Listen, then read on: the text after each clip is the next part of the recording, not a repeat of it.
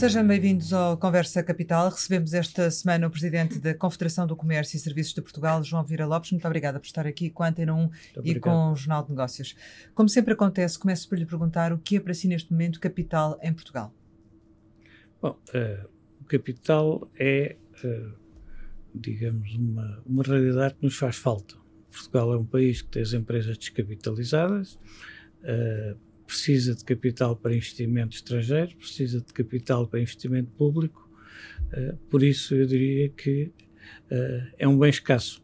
Assim sendo, e olhando para a proposta de Orçamento do Estado que está neste momento em discussão na especialidade, do vosso ponto de vista, este é um bom orçamento para o comércio e serviços ou nem por isso?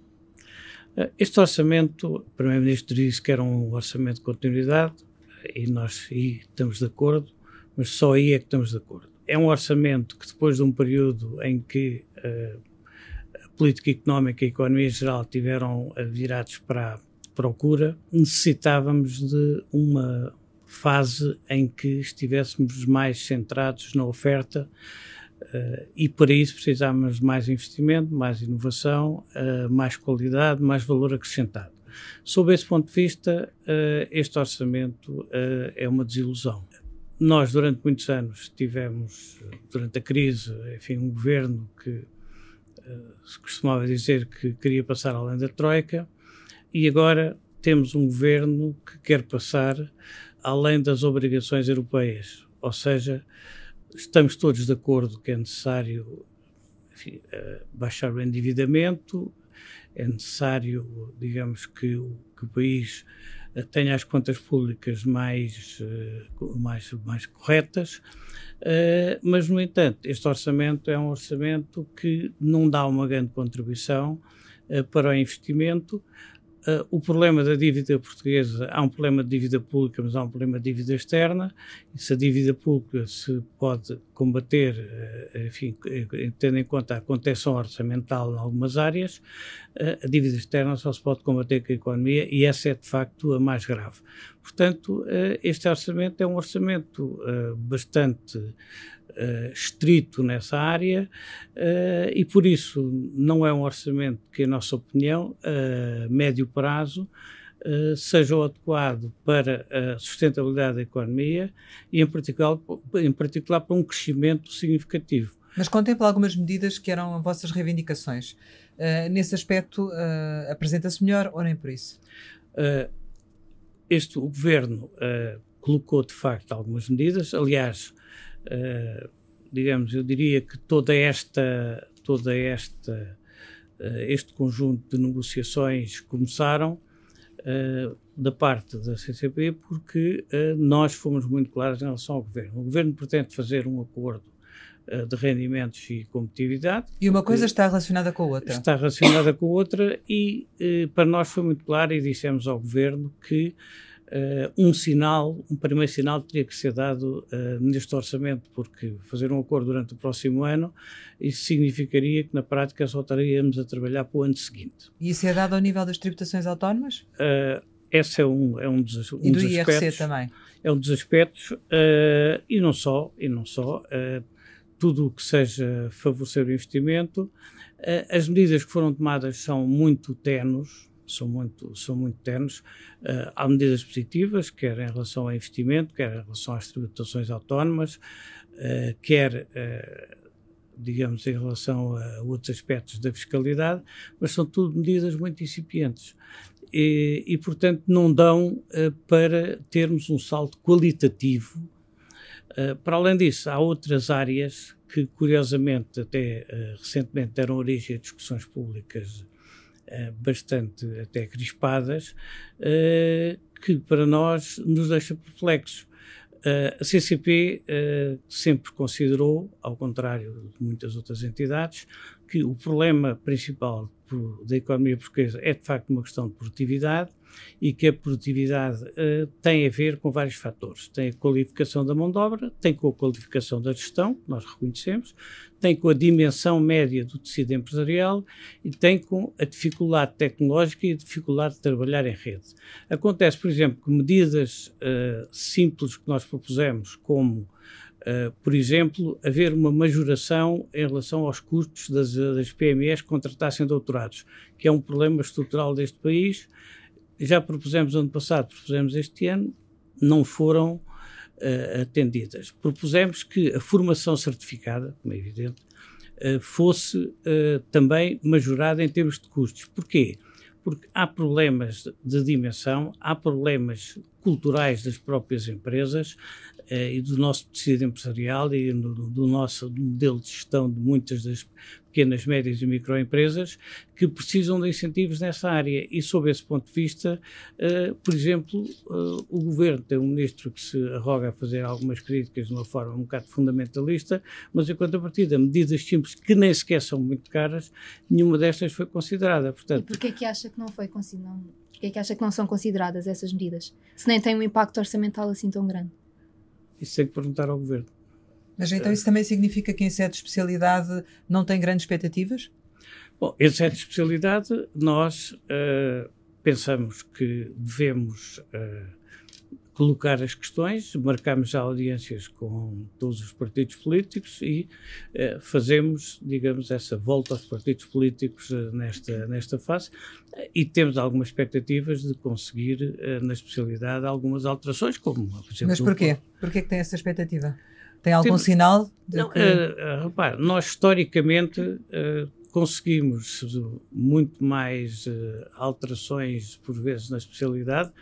Vou dar o um exemplo, quer dizer, o pagamento especial por conta uh, foi negociado na especialidade com os partidos políticos. Uh, nós temos a noção que o enquadramento político deste governo também não permite provavelmente mexer nas taxas nominais de IRC. Por isso é que nós avançamos com as tributações autónomas, no fundo, é uma tentativa de baixar indiretamente uh, uh, o IRC. E no, no, orçamento anterior, o governo teve uma proposta desastrada, inclusive de subir as tributações autónomas. Nós conseguimos, enfim, travar essa medida chamemos-lo assim, na negociação da especialidade. Por isso, e agora este ano, o que é que espera que aconteça? É uma incógnita para mim, porque acontece que este governo, para nós, tem um problema complicado, que é a imprevisibilidade. As empresas gostam muito de estabilidade e previsibilidade, mesmo que nem todas as medidas que uh, nos interessem sejam aplicadas. No governo anterior havia um acordo e que tornava mais ou menos previsível qual era o espaço de manobra dos diversos intervenientes.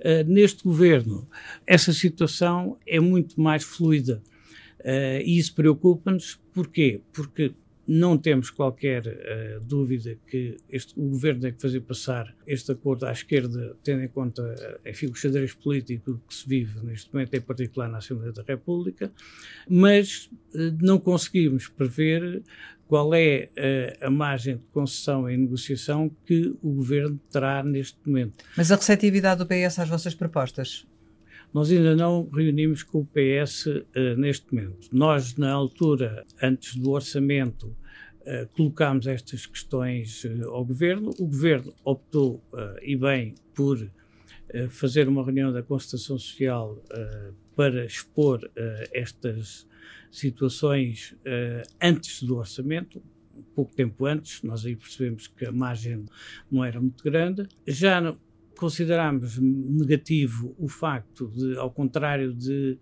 uh, em orçamentos anteriores, o Ministro das Finanças não ter ido à Constituição Social fazer uma discussão uh, sobre, sobre o orçamento e por isso não estamos muito otimistas, mas uh, compete-nos como parceiro social como representantes dos interesses do setor do comércio e serviços, uh, ir tentar negociar mesmo na, mesmo na malha fina. Mas sabendo que assim é, uh, e não, não, estando muito otimista, e nesse contexto político que acaba de referir, isso significa que vai ter que definir muito bem qual eh, o objetivo que pretende atingir. Onde é que acredita que pode ainda ter margem para conseguir alguma coisa? Nestas áreas que têm a ver enfim, com formação e qualificação, eu penso que uh, se houver uh, pelo menos uma compreensão política por parte do, do governo, penso que é uma área uh, que nos parece que não deve ser muito complexo, é uma questão de vontade política. Como digo, o impacto orçamental é, é, é pequeno.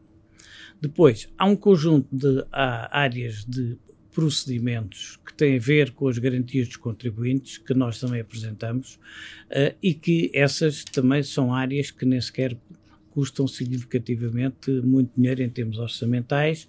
Uh, o Governo uh, respondeu-nos que irá fazer um, uma nova legislação sobre procedimentos e funcionamento fiscal e das relações da, do, do, fisco e da administração pública com as empresas. Uh, isso tanto pode ser um sintoma positivo, como pode ser empurrar o problema para a frente.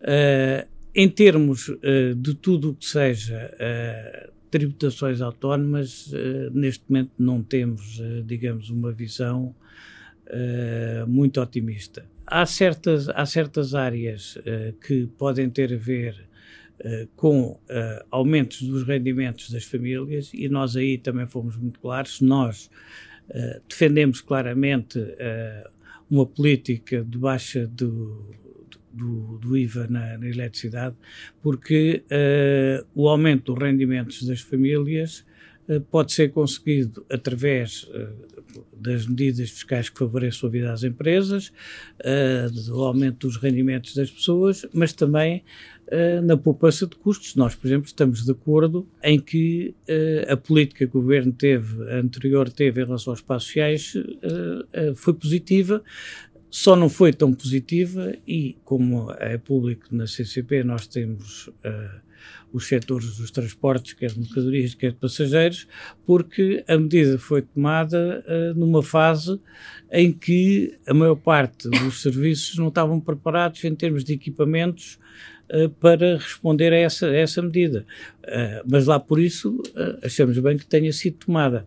Portanto, nós achamos que a questão do IVA da eletricidade é um processo de aumentar o rendimento das famílias e, portanto, aumentar a disponibilidade financeira de, das famílias. Nós, em termos de comércio e serviço, interessa-nos sempre que as pessoas ganhem mais, desde que isso tenham sustentabilidade para as empresas, como é, como é evidente. E, e, o pedido de redução do IVA por consumo, como, como propõe o Governo, isto faz sentido para a CCP? É uma medida que é um escalonamento. Aliás, nós dissemos ao, ao Governo, quando uh, eh, digamos, apoiámos esse tipo de medidas eh, que compreendíamos que isso tivesse que ser escalonado. É uma forma de escalonamento que o, o governo nos respondeu que seria aquela mais fácil de ser aceite em termos da União Europeia, já que o IVA tem determinadas regulamentações europeias. Uh, mas, por exemplo, outra medida que também consideramos positiva foi a questão dos livros escolares, uh, enfim, gratuitos, se bem que não percebemos porque é que só são gratuitos as escolas públicas e não são gratuitos uh, na generalidade, aliás, penso que até a Provedoria de Justiça levantou essa questão. Aí também é uma parte em que o Governo terá que necessariamente também contribuir para esse aumento de rendimentos.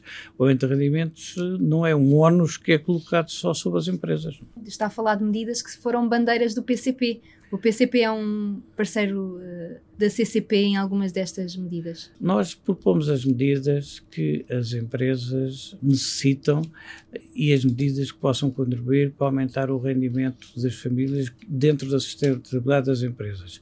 Os partidos para nós não nos interessam. Aliás, nós, inclusivamente, como é público, fomos a única confederação que uh, nunca se pronunciou uh, sobre estes formatos de governos, quer dizer, inclusivamente, enfim, tivemos algumas divergências com o anterior Presidente da República por causa disso. Porque nós somos uma confederação que nascemos no PREC, habituámos a negociar com todos os governos, o nosso papel é negociar com todos os governos. Se houver partidos que peguem nas nossas bandeiras, bem. Eu dou um exemplo também. Um dos pontos com que nós nos temos batido tem sido uh, a questão do, do, arrendamento, ou seja, o facto de uh, o arrendamento comercial ou empresarial uh, seguir as mesmas regras do, do arrendamento habitacional é um erro. Em muitos países existem legislações separadas, porque, sei lá, encerrar ou, ou ou, despejar uma, uma empresa tem consequências em termos de investimentos que foram feitos, fundos, fundos europeus que ela possa ter tido acesso, de indemnizações de pessoal, eh, de inclusivamente se mudar de sítio a estabelecimentos comerciais tem que alterar a clientela, quer dizer, etc. E, e há partidos que têm, nós, por exemplo, esse tipo de, de, de, de legislação negociámos com o PS, negociámos com o PSD, negociámos com, com o PC. Nós aí não, tem, não nos compete a nós, uh, compete a nós apresentar as propostas que nós achamos adequadas. Mas tem algum tipo de garantia de que aquilo que não acontecer neste orçamento pode vir, de certo modo, também facilitar a negociação, pois em sede de concertação social? Nós, neste momento, estamos uh, muito céticos em relação à viabilidade uh, de um acordo sobre rendimentos uh, e competitividade. E estamos muito céticos porquê? Porque definir plafons de crescimento salarial transversais é extremamente difícil. Para além de que a CCP e as confederações em geral, nós não fazemos negociação coletiva. Quem faz negociação coletiva são as associações eh, e, os sindicatos. E os setores são muito diferentes. Repare, na CCP nós temos, desde setores onde tem um grande peso de salário mínimo, como é, por exemplo, os serviços às empresas, limpezas, seguranças, contact centers, até setores como software, uh, ou os transportes, ou até o, tudo o que tenha a ver com o automóvel, onde não se aplica o salário mínimo. Isso uh, é como os outros salários em geral. Uh, por isso, nós temos muita dificuldade de definir valores mínimos. Podemos discutir metodologias, podemos discutir critérios. Agora, plafons nominais, já o salário mínimo é muito complexo, quanto mais ainda tentar isso para toda, digamos, a, a, economia. Agora, o governo tem que contribuir com a sua parte, e a sua parte do governo é, por um lado, uma que o governo este ano não contribui, que é com os calores de, de IRS para as pessoas. Ou seja, uh, na medida em que os calores de IRS acabam por, uh, neste momento, baixar, não muito, mas ligeiramente, o rendimento disponível. Portanto, nós queremos é que aumente o rendimento disponível.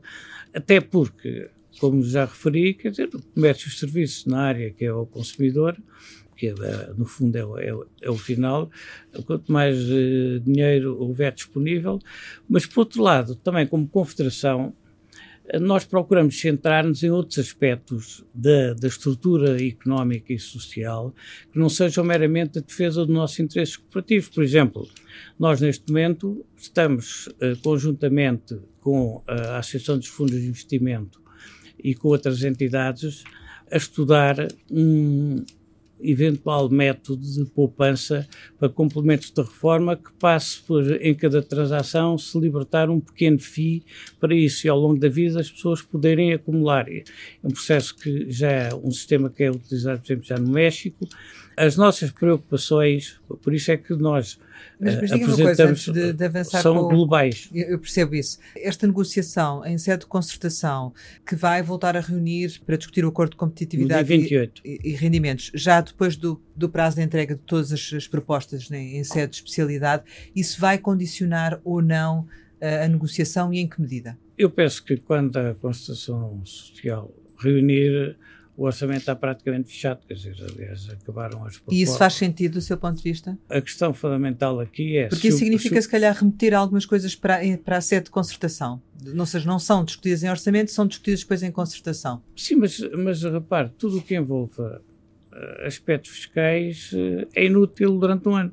Uh, e por, por isso é que pensamos que há uma contradição entre a pressa com que o governo aparentemente quer fechar um acordo de rendimentos e a capacidade que há uh, do governo de assumir um conjunto de medidas uh, que permitam às empresas aumentar essa disponibilidade dos rendimentos. Então, o que está a dizer é que, ou ainda na especialidade, são introduzidas medidas que vão ao encontro das reivindicações da CCP, e aí pode haver mais margem ainda para negociar o referencial de subida de salários, ou então basicamente o acordo só será feito em 2021.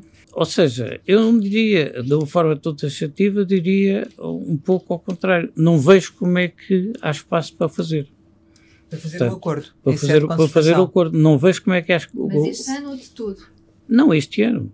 Este ano. Se não forem introduzidas medidas a nível fiscal no orçamento. Mais, mais uh, digamos, dinâmicas em relação àquilo que a CCP e as outras confederações Mas dado que uh, ainda assim o governo introduziu algumas uh, medidas que, que iam ao encontro das empresas, não que nos moldes defendidos pela CCP, não seria de esperar também uma pequeno, um pequeno sinal uh, da CCP que viabilizasse o acordo ou que pelo menos sinalizasse a disponibilidade para avançar com esse acordo? A CCP negociou sempre os acordos até ao fim.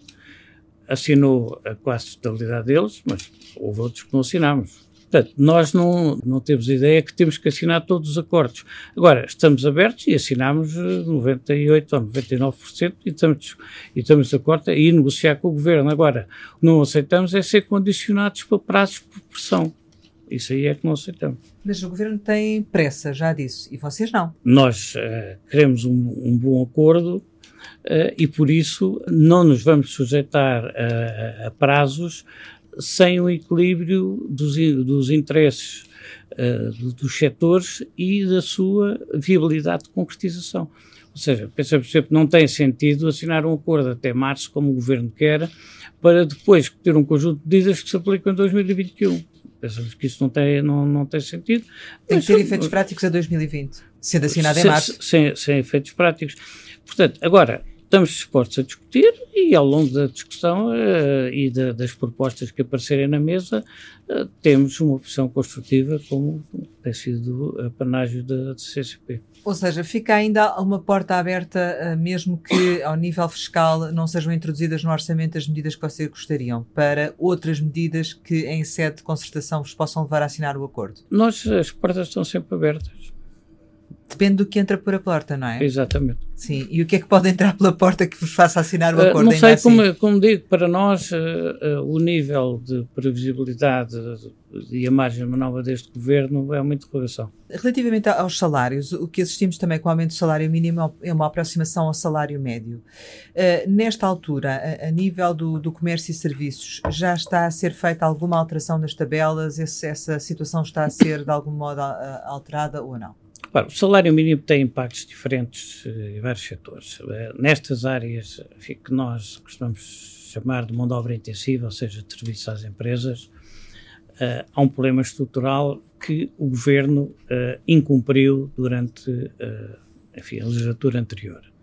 Foi a atualização dos contratos públicos em relação às empresas que têm um grande peso uh, do salário mínimo na sua componente salarial e que têm contratos por vários anos com, com, o Estado e com outros operadores. O que é que acontece? Essa tipologia de empresas uh, são empresas que têm que atualizar os contratos em função do, do salário mínimo e o Governo colocou isso, a nossa solicitação nossa, quando se fizeram os acordos de salário mínimo, não cumpriu. Inclusivamente, caricatamente, nem cumpriu no próprio Ministério do Trabalho. Portanto, isso é uma questão que uh, neste, neste momento, quer dizer, uh, nos preocupa.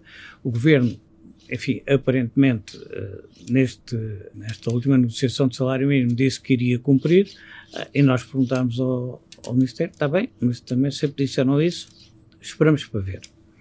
Depois, acontece é que o que está a suceder de, da aproximação do, do, salário médio é inevitável uh, na medida em que o desfazamento entre o aumento do salário mínimo uh, e uh, o, o, aumento da produtividade e o crescimento global da economia, quer dizer, é grande. E a partir de certa altura isso é inevitável, porque, como aliás nós dizemos várias vezes aos sindicatos, uh, a maior parte das empresas estão interessadas em pagar mais. Há mais dinheiro em circulação, há mais negócio.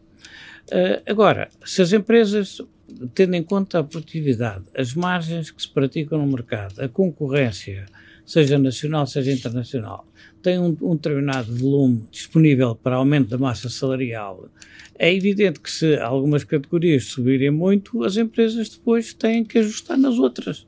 E, portanto, a tendência vai nesse, nesse sentido, independentemente de todos estamos de acordo uh, que os salários em Portugal são baixos. E, e, o governo tem dois critérios quando analisa o privado e, e o público em matéria de aumentos salariais? O, o governo, em relação aos serviços públicos, uh, em nossa opinião, não só este governo, historicamente, tem tido atitudes que nós não compreendemos. Repare, basta qualquer pessoa com o mínimo de experiência de gestão percebe quando o governo passa de 40 horas para 35, quer dizer que reduz 14% o número de horas. Ora, se reduz 14% o número de horas, mesmo que a produtividade dos serviços públicos aumente em 2 ou 3%, quer dizer que há 10% que disso, desse trabalho ou é pago em horas extraordinárias ou é pago em contratação pessoal. Por isso é que o, os serviços públicos, naturalmente, muitos deles digamos, rebentaram. Uh, em particular, aqueles que têm que uh, fazer atendimento 24 horas por dia, não há milagres. Portanto, isso é, é uma questão que nós pensamos que foi um erro uh, um erro estratégico do governo, por compromissos políticos, uh, e por isso depois uh, tenta outras medidas para compensar. Mas agora, o que de facto não tem, não tem sentido é que de repente isso parece um bocado como surge a discussão de vamos passar a semana para, para quatro dias. É evidente que, tendencialmente, com a inteligência artificial, com a robótica, com a digitalização, os horários vão ter tendência a diminuir a prazo.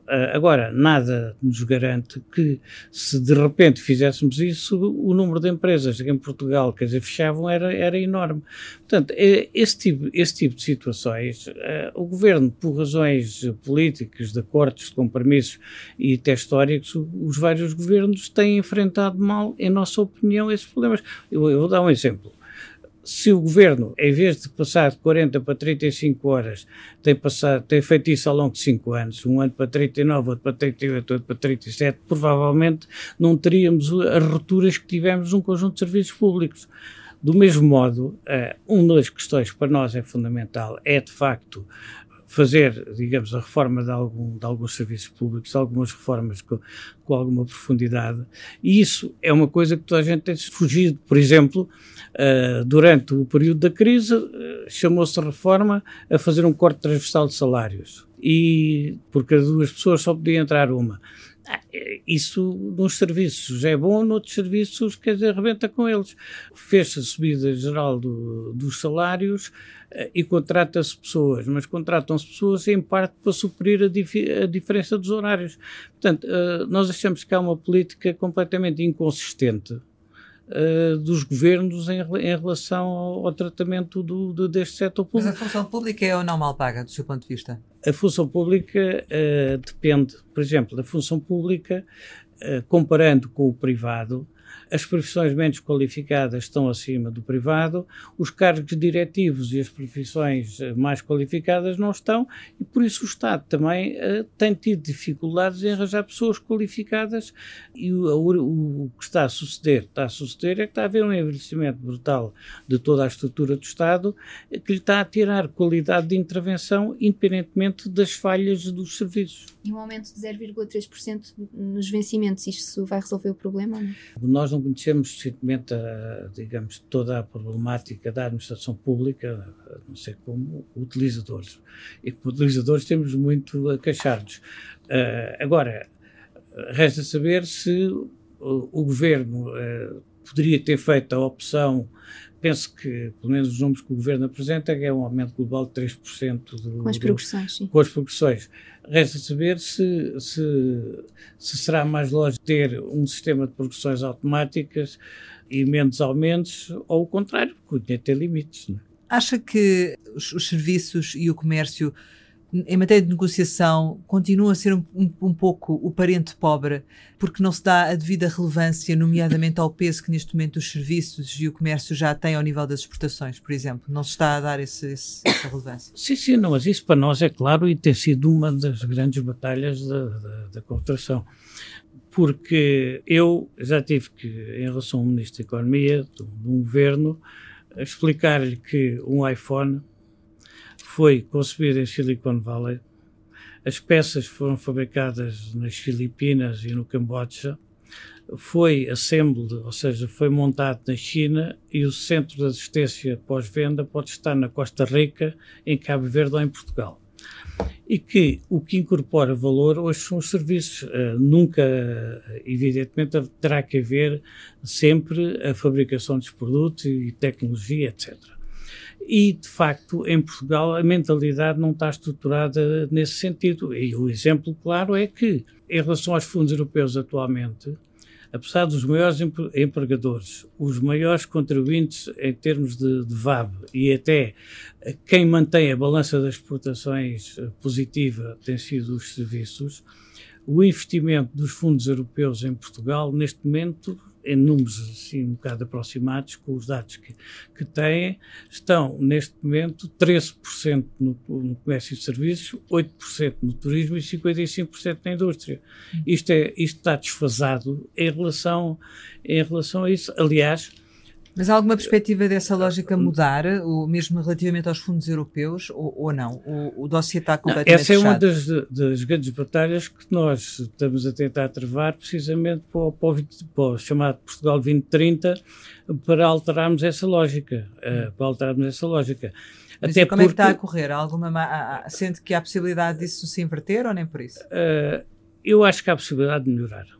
Inverter, uh, não acredito, mas acho que há possibilidade de melhorar. Simplesmente, uh, o governo anterior começou bem, começou a consultar os parceiros sobre o 2030, depois, a meio do mandato, esqueceu-se. Esperamos que, a partir de agora, isso seja, seja colocado na ordem do dia. Aliás, a CCP, nós fizemos um estudo, aliás, feito pelo professor Augusto Mateus e, e pela Ernest Young, em que demonstramos que 50% das exportações eh, portuguesas uh, são serviços, incluindo os serviços incorporados nos outros setores, agricultura e indústria, porque de facto uh, o, o têxtil vende moda, uh, a construção civil vende, vende projetos e gestão de obra, portanto, a estrutura da economia, a estrutura da economia alterou-se e por isso, de facto, em Portugal ainda não estamos suficientemente uh, atualizados uh, nesta, nesta abordagem.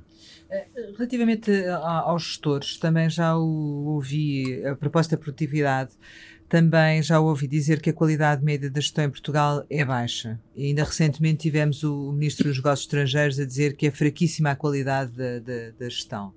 Portanto, presumo que partilhe desta opinião do Ministro dos Negócios Estrangeiros.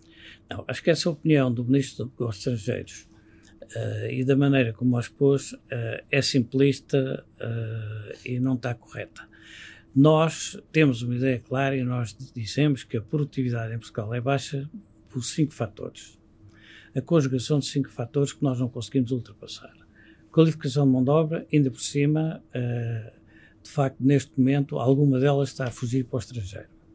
Qualificação de gestão, estamos de acordo que é um dos fatores uh, atraso na digitalização e na, e na, e na tecnologia, uh, uma série de uh, deficiências do, do, tecido empresarial que é, é, é à base micro pequena, e muito pequenas empresas e a dificuldade que essas empresas têm que trabalhar em rede, fundir-se, uh, ou associar-se. É de facto, e aí há problemas culturais também. No entanto, uh, os governos têm responsabilidade por, por exemplo, os fundos europeus, em vez de promoverem projetos que Uh, digamos, uh, leve as empresas a entrar neste, neste trabalho em rede, por uma questão, muitas vezes, clientelismo político, preferem distribuir uh, esses fundos por N empresas para poderem dizer que foram atingidas não sei quantas mil e muita, muitos desses investimentos depois não são suficientes para alterar o aspecto qualitativo do tecido empresarial. Agora, digamos, a dizer que o culpado disto são, é fraca qualidade das empresas, é os políticos isentar esta responsabilidade que têm uh, nessa definição política, nomeadamente dos fundos europeus. E por isso é que não aceitamos que os ministros estrangeiros façam intervenções intempestivas desse tipo. Este será, do seu ponto de vista, um ano com mais contestação ou nem por isso? Bem, contestação em geral, uh, nós estávamos à espera, até porque pronto, a própria lá, a própria base política de suporte do governo alterou-se e, portanto, seria natural. Agora, há aqui uma questão que nos preocupa bastante e que achamos que nem toda a gente está a tentar uh, encarar isto de uma forma clara. A nova economia tem cada vez mais profissões especializadas, nichos profissionais, etc. Uh, tradicionalmente, uh, quer as associações sindicais, quer as associações patronais, funcionam de uma forma muito clássica no esquema da primeira metade do século XX, que é uh, vamos negociando grandes acordos com subidas por escalões, etc., sem terem em conta que, por vezes, essas profissões especializadas são um número reduzido. Hoje, com as redes sociais e com os sistemas de informação e comunicação, uh, conseguem contactar entre si, conseguem financiar-se. Uh, e se uh, as associações sindicais e as associações empresariais não conseguirem perceber estes fenómenos, é bastante provável que apareçam uh, fenómenos de, de, pequenos sindicatos ou pequenas associações uh, com setores estratégicos. Nós toda a vida nos habituámos a, a ver o problema dos, dos, pilotos e dos controladores aéreos e dos maquinistas da CP, mas hoje em dia vão haver um, vai haver uma proliferação e acho que tem que Isso já uma, está a acontecer?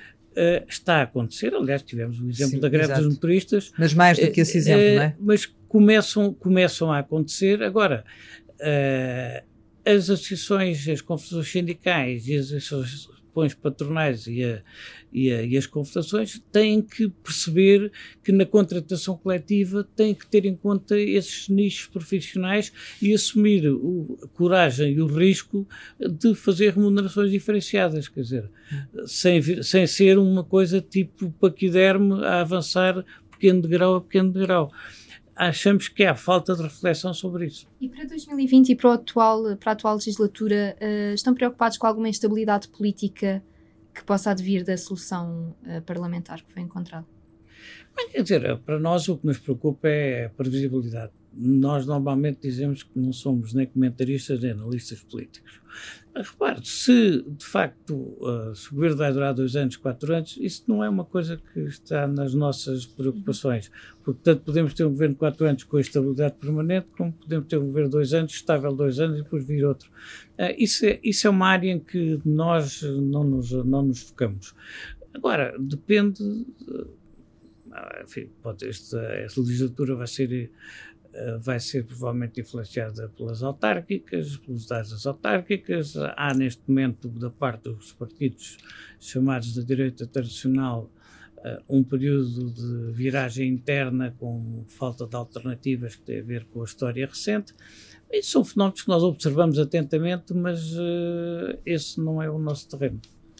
O que é que pensa que vai acontecer em termos de, de votação final global do, do orçamento? Achamos que o orçamento vai passar não sei se com mais votos, com mais, mais votos, menos abstenções, mas, mas vai passar, porque eu acho que ninguém está interessado em criar uma crise política uh, e quem for responsável por criar uma crise política uh, acabará por pagar isso nas eleições e acho que toda a gente aposta nisso. Este período atualmente é mais fácil ser presidente da Confederação do que foi, por exemplo, uh, na Troika ou tem alguma particularidade diferente? Vamos ver, a Troika, a situação económica foi difícil, uh, as relações uh, uh, com os governos foram duras, mas corretas. Nós discordámos, independentemente de estarmos convencidos que provavelmente durante aquele período as políticas não podiam ser muito diferentes, tendo em conta os acordos internacionais, discordámos aquilo que nos pareceu alguma, digamos, complexo de inferioridade que por vezes os, os governos portugueses tinham em relação uh, à Troika. Aliás, uh, nós dissemos, a, até ao, quer ao Primeiro-Ministro, quer a alguns ministros, que achávamos que funcionários de segunda linha de Troika como os que cá vinham não mereciam ser terem reuniões com três ou quatro ministros, de reunir a nível mais baixo, mas até discordámos de algumas metodologias. Em relação, em relação a este governo, nós, uh, durante a campanha eleitoral, dissemos um, com alguma ironia ao, ao Primeiro-Ministro que queríamos uh, mais Cisa Vieira e menos Centeno, na lógica de dizer que queríamos que a ótica do orçamento fosse mais económica e menos fiscal. As prioridades, e sob esse ponto de vista, este orçamento, como eu já referi, foi para nós uma desilusão. E agora quer mais Vieira da Silva e menos Ana Mendes Godinho? Nós ainda trabalhamos muito pouco eh, com a Ministra e também por norma não fazemos não fazemos comentários personalizados nem nos pronunciamos sobre pessoas. Mas uh, praticamente uh, o governo começou temos o orçamento de Estado. Ainda dá o benefício da dúvida? Ah, isso, isso damos sempre isso damos sempre. Eu penso que o, o, teste vai ser um modo como como vai decorrer esta discussão do, do famoso acordo da competitividade e, e rendimentos. Chegamos ao final e, como habitualmente, lançamos algumas palavras para uma resposta rápida. A primeira é CCP. Um projeto que, felizmente, se vem a afirmar. João Vieira Lopes. Um pragmático. Jase. É, de facto, o grande, o grande elemento para repousar de todas estas guerras. Regionalização. Temos muitas interrogações sobre o modo como deve ser feita para ter eficácia e não apenas custos. Montepio? Um caso estranho. Excedente orçamental? É bonito, mas talvez não fosse necessário ao nível a que está a ser aplicado. China? Uma ideia estratégica, um país com uma ideia estratégica uh, de longo prazo que, uh, infelizmente, pensamos que uh, não está a ser encarada como deve ser, nomeadamente eh, pela grande alternativa que são os Estados Unidos. Mário Centeno. Um bom técnico que se transformou num bom político.